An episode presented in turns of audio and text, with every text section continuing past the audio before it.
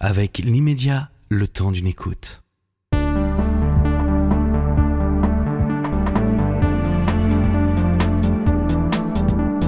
Gauthier Battistella, euh, votre troisième roman s'intitule Chef avec un point d'exclamation. Il vient de paraître chez Grasset. il faut dire que vous êtes l'un des observateurs les plus avisés de, de la, cuisine aujourd'hui. Vous avez été pendant 15 ans journaliste gastronomique au, Guide Michelin. Ce sont des choses qui ne s'oublient pas. Euh, qu'est-ce qui caractérise la cuisine pour vous? Alors, euh, tout d'abord, euh, Frédéric Tadei, il n'y a pas de point d'interrogation, d'exclamation. Tiens, c'est marrant. Sur chef, mais je pense que vous l'avez entendu. J'ai entendu. Parce qu'en effet, c'est ce chef qui résonne, qui résonne en cuisine souvent. ce qui caractérise la cuisine aujourd'hui, je dirais, c'est son, son omniprésence presque son omnipotence, c'est-à-dire qu'il n'y a pas euh, un magazine que vous n'ouvriez sans trouver ou des recettes de cuisine ou des chefs qui sont mis en scène ou une chaîne de, télé avec les émissions qu'on connaît. Euh, ce qui est intéressant là-dedans, c'est que la cuisine a été très présente et parfois j'ai l'impression qu'on a, on a du mal à la ressentir. Je vais vous donner un exemple. Je, lisais un magazine euh, récemment où il y avait euh, cinq ou six pages consacrées à quatre, euh, jeunes femmes chefs. un article qui était, pas mal, qui retraçait le destin de, ces, jeunes, professionnels qui ont, le courage de devenir chefs aujourd'hui. Mais à aucun moment on ne parlait de cuisine. On parlait de leur destin, on parlait de ce qu'elles avaient fait, mais j'avais du mal. Je, je m'interrogeais, mais qu'est-ce qu'elles font? Est-ce que c'est bon? Voilà. Oui, c'est une question que on peut se poser aussi quand on regarde euh, des émissions comme Top Chef. Est-ce que c'est bon? Au fond, on n'en sait rien. On les aime ou on ne les aime pas pour d'autres raisons. Oui, je pense que Top Chef, euh, en cela, est caractéristique de notre, de notre, de notre société. C'est que c'est une. Je, c'est une, c'est une mise en abîme de, de, de, de la cuisine telle qu'on l'entend aujourd'hui. C'est-à-dire que la cuisine doit être euh, jolie, instagrammable. Euh, c'est mon ami Bruno Verjus qui disait euh, Top Chef est à la, à la cuisine ce que le porno est à l'amour. Alors, je ne serai pas aussi féroce que Bruno. Bruno Verjus qui vient d'avoir sa deuxième étoile au Michelin. Qui vient d'avoir sa deuxième étoile et qui, qui, qui, qui, lui aussi propose une, une, cuisine euh, décomplexée, mais pas du tout dans l'idée de Top Chef. Euh, non, moi je ne serais pas aussi féroce, je dirais que Top Chef a, a a ouvert les portes des restaurants à une clientèle qui n'osait pas y aller auparavant. Je pense qu'on avait dans l'idée que la gastronomie était réservée aux riches, aux bourgeois. Euh, eh bien non. Euh, la gastronomie peut être jeune, elle peut être euh, sexy, elle peut être tatouée. Alors évidemment, bien sûr, aujourd'hui, on a, on a érigé en, culte le, jeune chef beau gosse, euh, barbu, euh, qui n'est pas passé, si vous voulez, comme tous les anciens, par les écoles de cuisine, qui s'est inventé une, seconde vie. On a vu d'ailleurs pendant le confinement beaucoup de, de, de, gens qui, étaient, qui, étaient, qui, ont réfléchi sur leur existence et qui, et qui ont cherché à s'inventer chef, mais on ne s'invente pas chef. Et justement, cette image nouvelle du chef, on la voit dans les séries et au cinéma. Cette starisation absolument dingue elle a toujours existé. Enfin, elle existe depuis longtemps en France, euh, depuis Raymond Oliver peut-être. Mais, là, ça prend des proportions phénoménales et ça atteint des pays euh, comme l'Angleterre, les États-Unis, euh, qui n'avaient pas de tradition dans ce domaine, et, où on voit des, personnages au cinéma incarnés par des gros superstars d'ailleurs. Et tout à coup, c'est plus des chefs, c'est des rockstars. C'est-à-dire que le chef est devenu une espèce d'artiste un peu fou. C'est-à-dire que oui, c'est devenu un artiste, et puis la cuisine a été évacuée du propos. Euh, l'un des objets de, mon livre, euh, euh, c'est justement de, replacer la cuisine au cœur de, du métier. Au cœur du métier. C'est-à-dire que parler de l'artiste et, parler de, de, là d'où il vient. C'est-à-dire que les chefs dont on parle aujourd'hui, qui sont des grandes stars, des, des Pierre Gagnères, des hommes sages, ce sont des gens qui ont quitté l'école à 15 ans, à qui on avait collé une étiquette en disant tu vas faire un CAP de cuisine et qui se sont réinventés.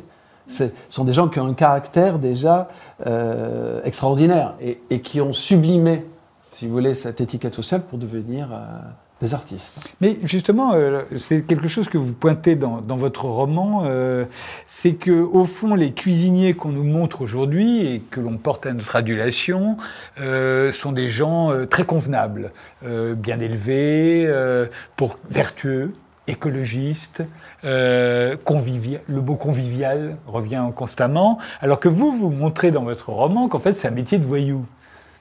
Ça- C'est c'est un métier de. C'est un métier de voyou aimé par des gentlemen. Alors c'est vrai que c'est une phrase que j'ai écrite parce que je la trouvais jolie. Et parce qu'elle est piquée sur ce qu'on disait des footballeurs et des rugbymen. Exactement. Euh, le, le- le chef tel que, tel, que je le, tel que je le conçois que je l'imagine dans mon livre, c'est-à-dire c'est un chef, on va dire, qui est né euh, euh, avant-guerre. Euh, j'ai pris, je me suis aussi beaucoup inspiré de, de Paul Bocuse qui lui-même le disait. Il disait si je n'avais pas été chef, je serais devenu voyou.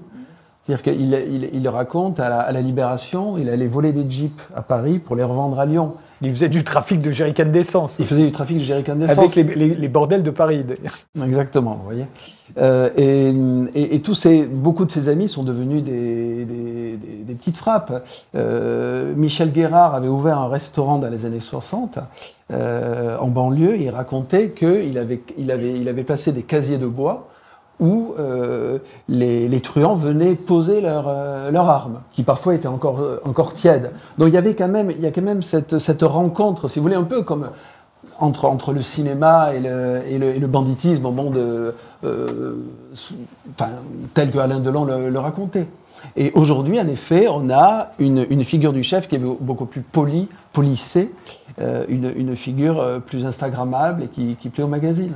Voilà. Et c'est vrai qu'il y a une. Alors, et encore une fois, c'est notre débat. Où est, où est, où est passée la cuisine euh, là-dedans? Ah, je, je voudrais quand même ajouter euh, une chose, c'est que les, les chefs qui passent en top chef sont souvent très talentueux.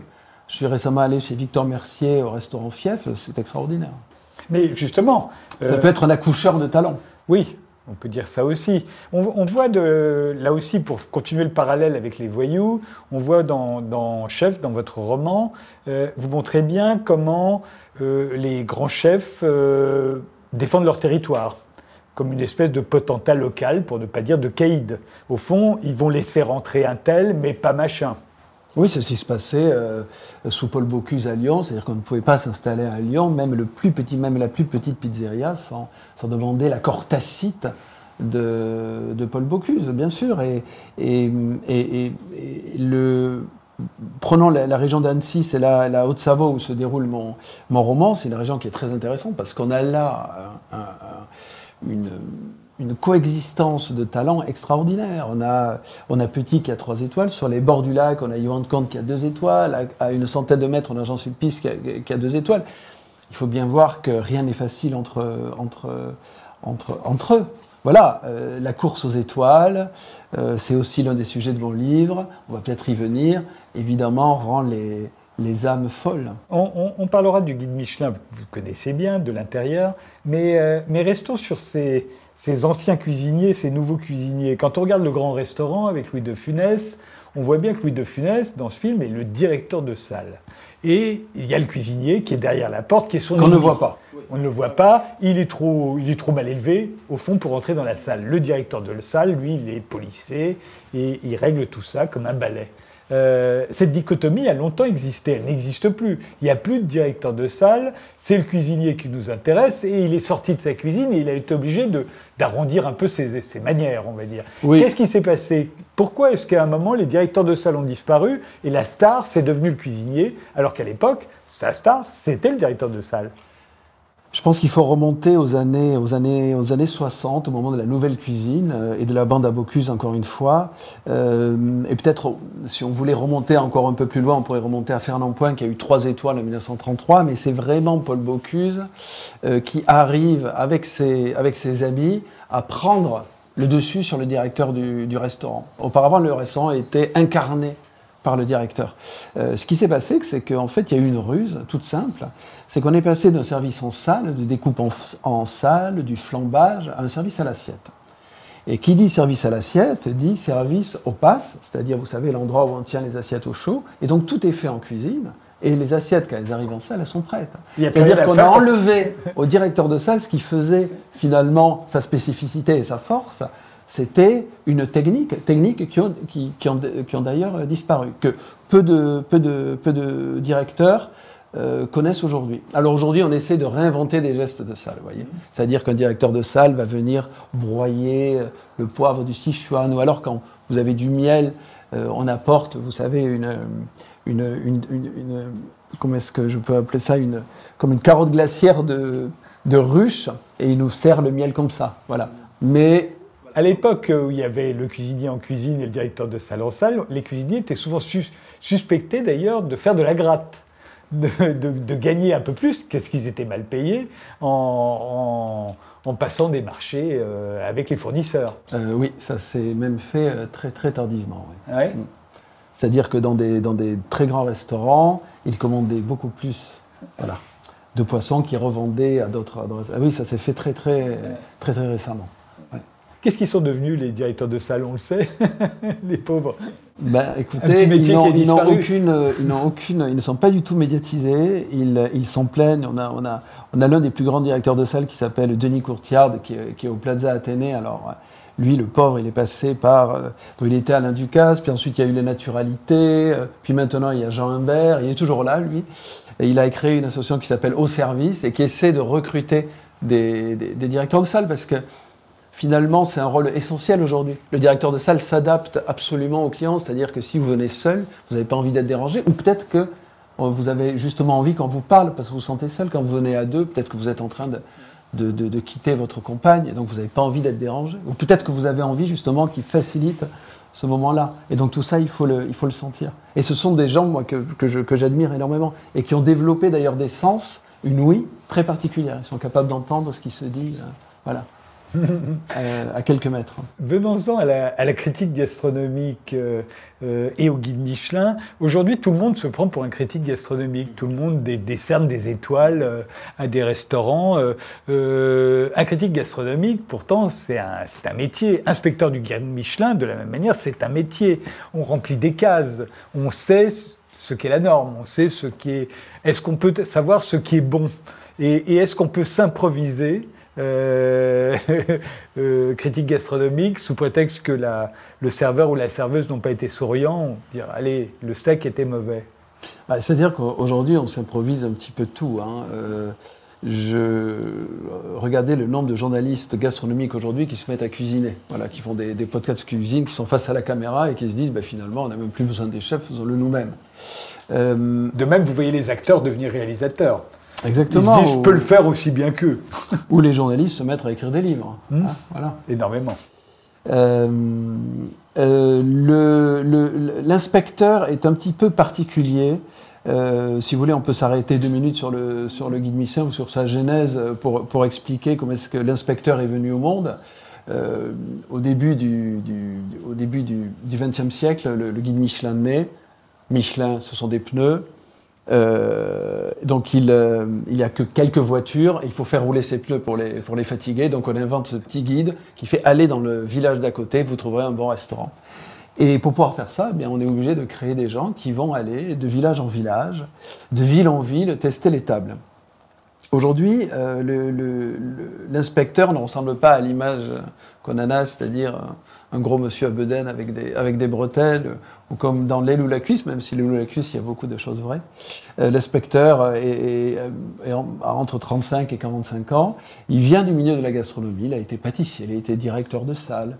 Et il, euh, il appose non seulement une, on va dire une grille d'analyse, parce qu'une une assiette peut s'analyser hein, assez, assez facilement, et évidemment une subjectivité, parce qu'il n'y a pas de repas sans subjectivité. C'est pour ça que le, le guide Michelin est imparfait, mais indispensable. Et euh, alors, celui qui s'improvise, critique gastronomique, celui qui met des étoiles, euh, qui C'est de l'ubris, c'est de, c'est de, c'est de la démesure, c'est, euh, c'est, l'impression d'avoir aussi, je pense, un pouvoir sur, euh, sur une personne. Ça, part de là. Il faut voir quand même que le métier de chef, juste pour remettre dans son contexte, c'est quand même le seul métier au monde deux fois par jour, on est jugé par des inconnus. Il y a des gens qui viennent chez vous, certes typés, mais ça n'offre pas tous les droits et qui disent c'est bien ce que tu as fait ou c'est moyen. Surtout, c'est d'autant plus intéressant qu'aujourd'hui, tout le monde est persuadé d'avoir un goût particulier. On est persuadé euh, d'avoir des allergies qui parfois n'existent pas. Euh, qui parfois existent. Qui parfois existent. On est, on est persuadé. Euh, enfin, j'ai l'impression que ça, ça vient des États-Unis. si vous entrez dans un, une franchise américaine qui vous sert du café, on va vous servir 60 catégories de café. Nous qui sommes un pays du café, où il est bien meilleur qu'aux États-Unis, on n'en a pas tant que ça.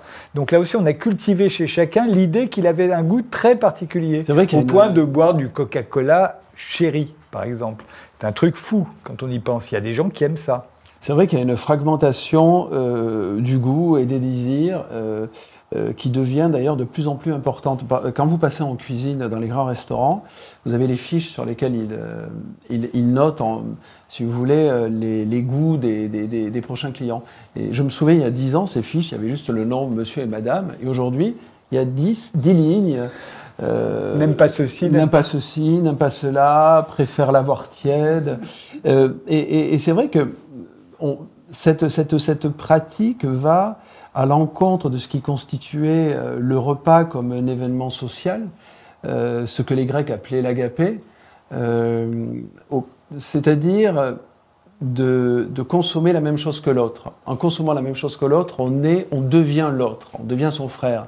C'est, Ulysse, au début de, l'Odyssée, qui arrive chez, en chez le roi Alkinos. Et avant même de parler, avant même que Ulysse raconte ses, aventures, puisque c'est la fin de ses aventures, on serre les mets on serre les mets et on mange la même chose et Ulysse peut commencer à raconter. Voilà. De la même façon, c'est le, plus beau, le plus beau festin de la littérature, c'est le festin de Salammbô, qui est au Salammbô, où on, est à Mégara, dans les faubourgs de Carthage, dans les jardins d'Amilcar, et on a tous les soldats d'Amilcar qui, mangent de la, de la viande. Je dis de la viande parce qu'ils mangent beaucoup de viande, mais aussi des figues, enfin voilà, des sauterelles. Et à ce moment-là arrive Salammbô, et euh, où, la, chair rencontre la chair. Voilà. Et peut-être que c'est un peu de, de cette chair-là qu'on est en train de perdre. Même si cette convivialité, on s'en rend compte, euh, euh, on essaie de la réinventer d'autres façons. C'est, c'est par exemple la mode des cuisines ouvertes, c'est la mode des comptoirs. C'est-à-dire que désormais, dans un restaurant étoilé, euh, on demande à manger au comptoir. Alors qu'avant, quand on mangeait au comptoir, c'est qu'on arrivait en retard, qu'on n'avait pas de place et qu'on vous plaçait là. Puis il n'est jamais aisé de discuter avec celui qui est à côté. Désormais, on, appelle pour est-ce qu'il y a une place au comptoir? On, va même plus loin. il y a des tables dans la cuisine même. Voilà. Qui sont considérées comme des tables extrêmement privilégiées. Tout à fait. Et alors, enfin, à mes yeux, euh, je, préfère, je préfère dîner en salle. Voilà. Mais, pour ceux qui ne, qui ne connaissent pas l'atmosphère d'une cuisine, oui, c'est passionnant. Mais est-ce que ça n'est pas aussi, pour se rapprocher du, du cuisinier, qui est la star, euh, d'être dans les coulisses, au fond? Aujourd'hui, on aime plus les coulisses que le spectacle lui-même. C'est exactement ça. C'est une, une, question de se sentir privilégié. Mmh. C'est de, de, toucher du doigt quelque chose que d'autres n'ont pas touché. Et puis les, toute cette mode de, de justement de, de l'idée d'imaginer que le chef, pour vous, va retirer un ingrédient d'une assiette, je pense, est assez jouissif. Euh, Mais comment, le fait que les cuisines aujourd'hui soient ouvertes, justement, c'est une grande révolution, parce que les, cuisines avaient la réputation d'être des endroits extrêmement durs, extrêmement violents. Ça s'appelle une brigade, c'est comme, comme dans l'armée, et on sait que le chef a quasiment tout pouvoir, en tout cas personne n'oserait se rebeller contre lui, exactement comme dans l'armée. Et euh, aujourd'hui, avec ces cuisines ouvertes, c'est comme si euh, on avait empêché la, cruauté, la, rébellion de se, manifester. Euh, vous, dans votre roman, vous montrez à quel point ça peut être violent, justement. Et alors, qu'est-ce qui s'est passé là? Pourquoi est-ce qu'on a ouvert les cuisines? Euh, je pense qu'on a ouvert les cuisines parce qu'on est dans une société de la transparence euh, où désormais tout doit se voir, tout doit s'entendre, tout doit se savoir. Euh, et, je pense que c'est plutôt finalement une, bonne chose parce que non seulement on voit le chef travailler, mais en effet, comme vous le disiez, il y a une évolution du traitement du chef euh, avec ses employés. C'est-à-dire qu'il ne peut plus euh, les traiter comme auparavant. Et je dirais que certains chefs ne sont pas encore prêts à ouvrir leur cuisine. ça reste un endroit si dur que ça? Ça reste un endroit dur parce que c'est c'est un endroit d'exigence absolue. C'est-à-dire qu'il il, il court après une utopie qui est la perfection. Or, la perfection n'existe pas, mais il continue à la rechercher. Et, et, trois ou quatre fois dans la même soirée, la perfection dans un plat euh, qu'on vous redemande et qui doit toujours être aussi bon. Exactement. C'est ce que disait Paul Bocuse. Le plus difficile, c'est de, de refaire exactement le même plat à la même, euh, avec la même justesse. J'ai remarqué que les films euh, ont tendance, les films de cinéma, mais on pourrait dire euh, non, les films de cinéma, ont tendance à se diviser en deux. Il y a ceux qui font l'apologie de la drogue et ceux qui font l'apologie de la cuisine. Et c'est pas les mêmes. Il n'y a jamais dans un film l'apologie de la drogue et de la cuisine. C'est toujours l'un ou l'autre. Est-ce que pour vous, c'est une dichotomie qui est fondamentale, qui se justifie, ou c'est juste les appétences des, cinéastes qui s'expriment là? En tout cas, ce qu'on remarque, c'est, on parlait des gangsters tout à l'heure, c'est que dans tous les films de gangsters, il y a une scène de bouffe, absolument dans tous. Et euh, euh, il y a une scène mémorable dans Le Parrain, où ils sont tous en prison, je ne sais pas si vous vous en souvenez, et ils font la, ils font la sauce tomate. Et d'ailleurs, qui m'a inspiré, parce qu'ils rajoutent un morceau dessus. Vous confondez avec Les Affranchis Les Affranchis, pardon. Les Affranchis, c'est vrai. Euh, tout à fait. Ils sont, ils sont en prison, c'est poli, et ils coupent l'oignon très, très fin. Et, et, voilà, donc la, la, la, après, c'est l'Italie. C'est-à-dire qu'on est dans un pays qui. Cela dit, c'est l'exception de la règle que je viens de définir, puisque dans les affranchis. Euh, il y a de la drogue. Voilà. Il y a beaucoup de drogue, et en même temps, Sur il continue, ouais. il continue de faire de la cuisine, même voilà. quand il, quand il voilà. prend beaucoup de drogue. Donc, euh, ce que je dis, ce que je dis n'est pas si juste que ça. On a quand même une chance absolue d'être en France, qui est, qui, est, qui, est, qui, est, qui est un pays quand même qui, qui voit un culte euh, à la gastronomie, quoi qu'on quoi qu'on en dise, que ce soit par Top Chef ou par. Euh, Mais justement, euh, cette folie chefs. de la gastronomie aujourd'hui s'est emparée de pays et de continents que ça n'intéressait pas. Euh, que nous, ça nous intéresse, on le comprend, on a des traditions dans ce domaine. Mais, mais d'autres, on est étonnés. Pourquoi est-ce que à tout quel, le monde. quel pays pensez-vous? Je sais pas, aussi bien au Moyen-Orient, aux États-Unis, où on a inventé non seulement la bouffe industrielle, mais le fait de manger seul et de manger debout dans du carton. Ces gens-là, aujourd'hui, ont l'air de se passionner pour la gastronomie, au même titre que les autres. Que les Chinois, ce qui intéresse les Italiens, les Français, ok, mais les Allemands, les Américains, euh, c'est bizarre. Parce qu'il y a un côté glamour, et, et, je dirais que le guide Michelin n'est pas, n'est pas extérieur, euh, n'est pas pour rien. C'est-à-dire qu'aujourd'hui, euh, avoir une étoile peut changer la destinée non seulement de restaurant, mais de toute la région autour du restaurant. Ça a des, ça a des conséquences quasiment géographiques. Non, mais On que les politiques s'y intéressent, je comprends. Et de fait, euh, ce que vous disiez aussi sur les films euh, et, la, et la nourriture qui devient omniprésente, a, on, on, voit qu'il y a de plus en plus de, de, de films sur les chefs. D'ailleurs, le dernier film, Chef, est un film britannique. C'est intéressant. Euh, alors que c'est pas vraiment le, le, le, plus grand pays de, de gastronomie. euh, parce que je pense que le, je pense que peut-être on a usé à la corde tout le reste. Euh, et que, et que le chef. Temps, a... et puis et puis il y a quelque chose d'intéressant aussi dans le repas, c'est que j'ai l'impression aussi un petit peu que c'est le dernier endroit où l'idéologie a du mal à entrer, si vous voulez. C'est-à-dire que euh, aujourd'hui tout est devenu euh, politique. Il y, a, il y, a, les interdits alimentaires des, des religions euh, qui rentrent en ligne de compte quand même. Certes. Et puis mais... il y a les, les, aussi les préoccupations écologistes qui peuvent rentrer à table. C'est vrai, c'est vrai. Mais par exemple, je me souviens d'un papier qui dénonçait le repas français comme une, une, une, une vitrine du patriarcat. Ça n'a pas trop marché. euh, il y a eu les queer kitchen, qui est une catégorie qui a été créée par le fooding. Ça n'a pas trop marché non plus. Oui, on euh, se fiche que le, le, cuisinier ou la cuisinière a... soit euh, LGBT ou Q. Exactement, ou Q.